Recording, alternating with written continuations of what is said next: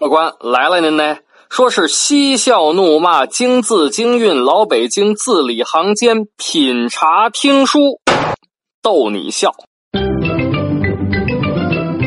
本节目呢由喜马拉雅 FM 独家播出啊，感谢您收听老北京茶馆。我呢是喜马拉雅上最会讲北京故事的丁儿爷。啊，今儿个是礼拜三了，又该给您嘚啵故宫的传奇故事了。咱们呢接着上个礼拜三的讲。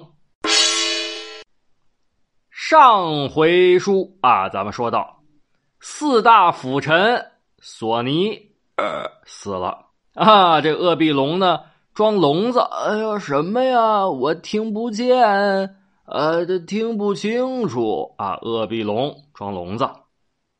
苏克萨哈呢被凌迟处死，灭族了。本来呀，这小皇帝康熙啊就想得对这个鳌拜动手了，可是呢，这接二连三的噩耗让康熙不得不把这个对鳌拜动手的时间呢就往后一拖再拖。那到底儿？啊，康熙是怎么对鳌拜动手的呢？据说啊，康熙还为此定下了六条绝户计。那这六条绝户计又是什么呢？您别着急啊，咱们呢老规矩，我呢给您沏上一杯茶，您听我慢慢的白话。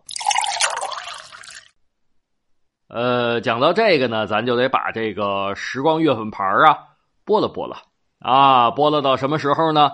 拨了到康熙八年，也就是公元一六六九年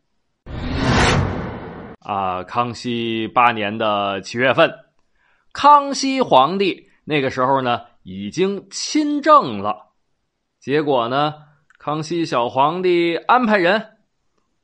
调阅苏纳海等三人的案卷，时候不大，有小太监从刑部里头拿回了苏纳海、朱昌作和王登莲三个人的案卷。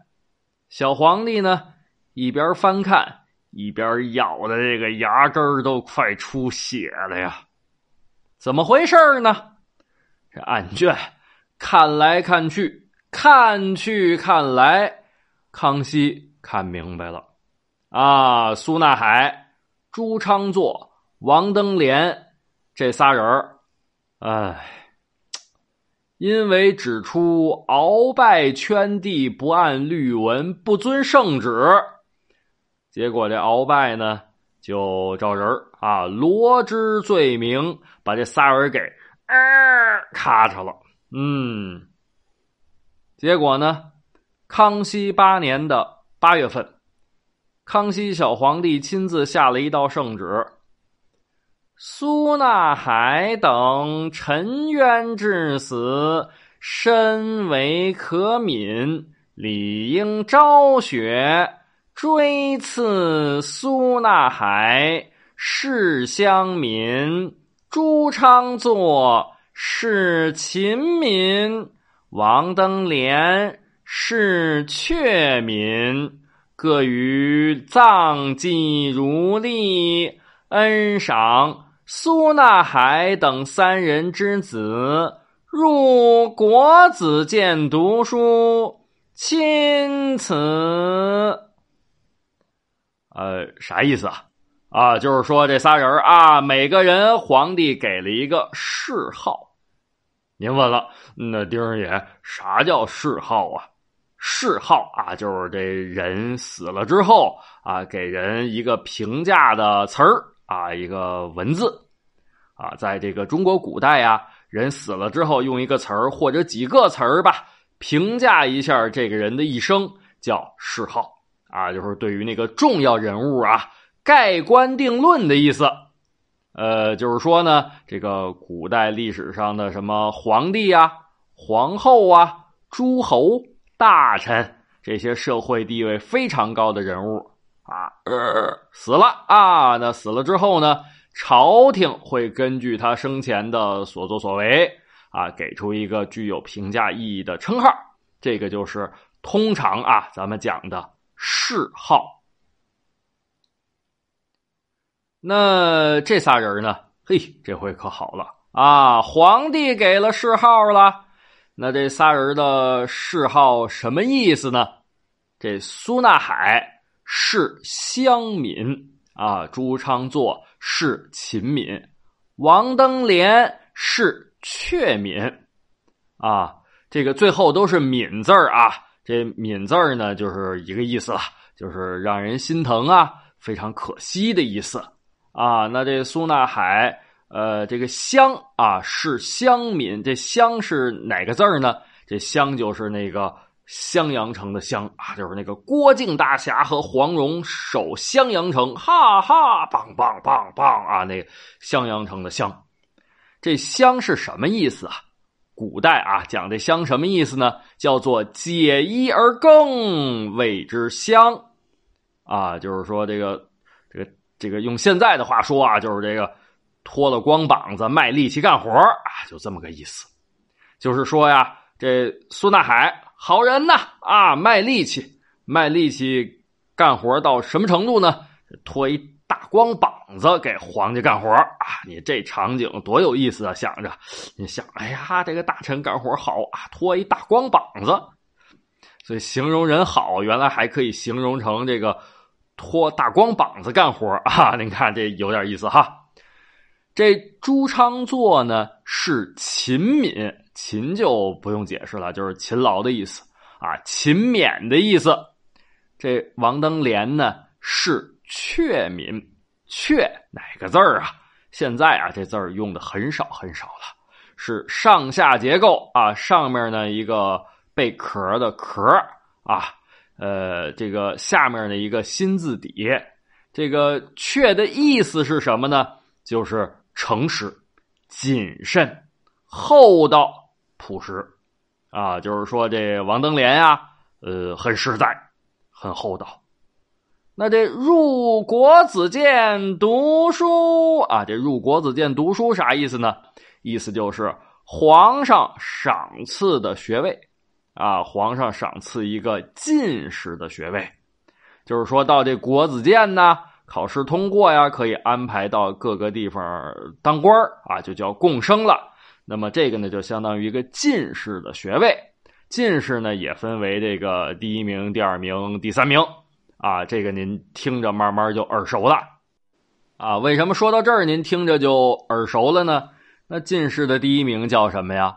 哎，叫状元啊。第二名呢叫榜眼，哎，第三名叫探花。进士啊，咱甭管第几名啊，都被叫做天子门生。只要您有进士头衔那就可以留在京城当官了。啊，就是说呢，您在这个中央政府有当官的资格了。清朝啊，一年也就是百十来个进士，所以呢，这皇帝钦点这三个人的儿子入国子监读书，这还是相当大的赏赐。那到这儿呢，这四大辅臣啊，索尼已经老死了，苏克萨哈呢被凌迟处死，全家灭门，还剩下谁呀？还剩下这个鄂必龙和鳌拜。这鄂必龙那一天到晚装聋作哑啊，什么呀？我老人家听不清楚啊。鄂必龙一天到晚装聋作哑呀，所以呢，这鳌拜那就是。蝎子拉屎独一份当然啊，呃，当时呢，小皇帝康熙已经亲政了，其实就不需要辅政大臣了。但是呢，鳌拜没有要归还权力的意思啊。您想想啊，这当辅政大臣，这权力多大呀？这得多过瘾呢，是不是？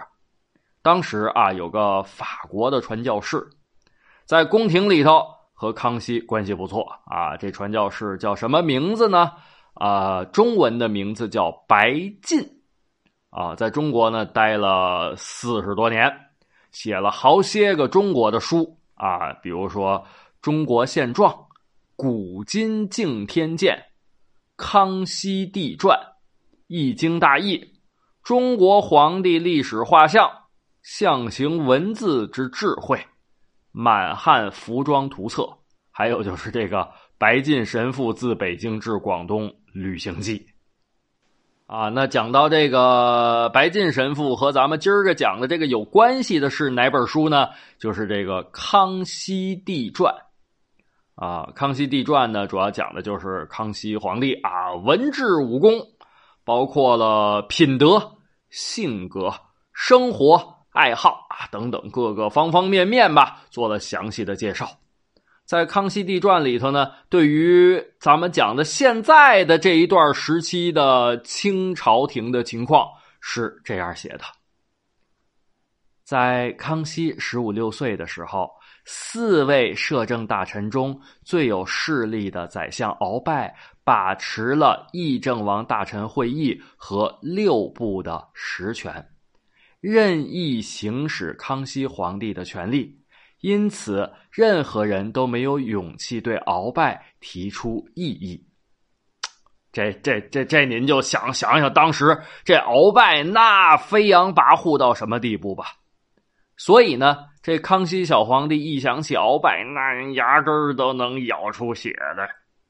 但是时机不成熟，得忍着啊，不能表现出来。这表面上呢，还得客客气气着啊，一口一个爱卿、敖大人啊，还得这么叫着。因为呢，康熙小皇帝知道啊，这鳌拜呀，不是自己个儿一个人啊，不是老哥一个，那是团伙作案。鳌拜的党羽已经遍布了朝廷内外，行动稍有不慎，必将打草惊蛇，酿成大祸。于是乎呢。经过精心的谋划，康熙小皇帝定下了六条绝户计。啊，那您问了，说，呃，丁儿爷，这六条绝户计都是什么呢？您别着急啊，我呢给您续上一杯水儿，哎，咱们接着嘚啵。康熙小皇帝啊。也害怕啊！这个一招不慎，满盘皆输，一个不小心就全都失败了。所以呢，定下了六条绝户计啊。这第一条是什么呢？就是康熙和孝庄太皇太后连同三大家族一致对付鳌拜，结成攻守同盟啊。哪三大家族呢？就是爱新觉罗家族、赫舍里氏家族。牛古噜氏家族，这是满洲最厉害的三大家族啊！这是第一条。第二条呢，康熙亲自调派索尼之子索额图作为康熙的近身侍卫，而且左右不离，以防范特殊情况的发生啊！尤其是对鳌拜动手的当天啊，康熙对于索额图有特殊的安排。这个呢是。第二条，那第三条呢？康熙将鳌拜所坐的椅子动了手脚了，哎，将这个椅子的右上角的这个部分进行了调整啊，便于到时候呢，万一控制不住啊，这也是个机关。那第四条呢？康熙训练了十几个布库少年，然后分别进行了特殊安排啊，布库就是摔跤啊。摔跤。那第五条呢？康熙在武英殿原有建筑的基础上设置了消息埋伏。啊，第六条，康熙陆陆续续下旨调派鳌拜的亲信离开北京城，干什么呀？防止万一动手的时候有人过来接应。当这一切都安排好了，正式对鳌拜动手的日子也就到了。什么时候呢？康熙八年五月十三号。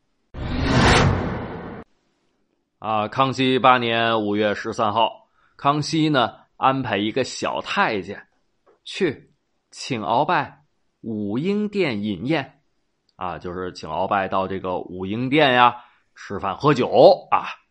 小太监赶紧着拿着拂尘，一路小跑来到鳌拜他们家。到门这，没想到啊，没让进门啊！这传旨的小太监哪受过这个气呀？那那也没辙呀啊！因为这个这个小皇帝康熙安排了，无论如何得把鳌拜请到武英殿。那这皇帝还等着回话呢，必须得请啊，对不对？嗯，这个鳌拜看门的门子已经进去禀报了，但是呢。这传旨的小太监 给撂到门房了，硬生生的是没让进去。那到底儿小太监最终见没见着鳌拜呀？这六条绝户计又用上哪条了呢？这后面又发生了什么变故啊？啊，由于时间的关系啊，咱们今儿个就讲不了了啊。但是呢。呃，这儿呢有个事儿啊，我这个拜托您一下，我呢是老北京茶馆的呃作者张丁啊，这个老北京茶馆啊，我们从选题呀到编写呀，到这个录制啊，到剪辑啊，都是我一个人完成的，确实呢这个挺不容易的啊，呃，所以在这儿呢，呃，也麻烦您各位啊，麻烦您各位给发个评论或者点个赞啊，我在这儿呢。呃，谢谢您了，好吧，嗯，呃，这个您如果不知道评论什么呢，您评论个六六六呢，哪怕评论个六六六呢，对不对？嗯，那么咱们呢，下个礼拜三啊，接着今儿个这个往下讲啊，谢谢您了，给您行礼，也您吉祥。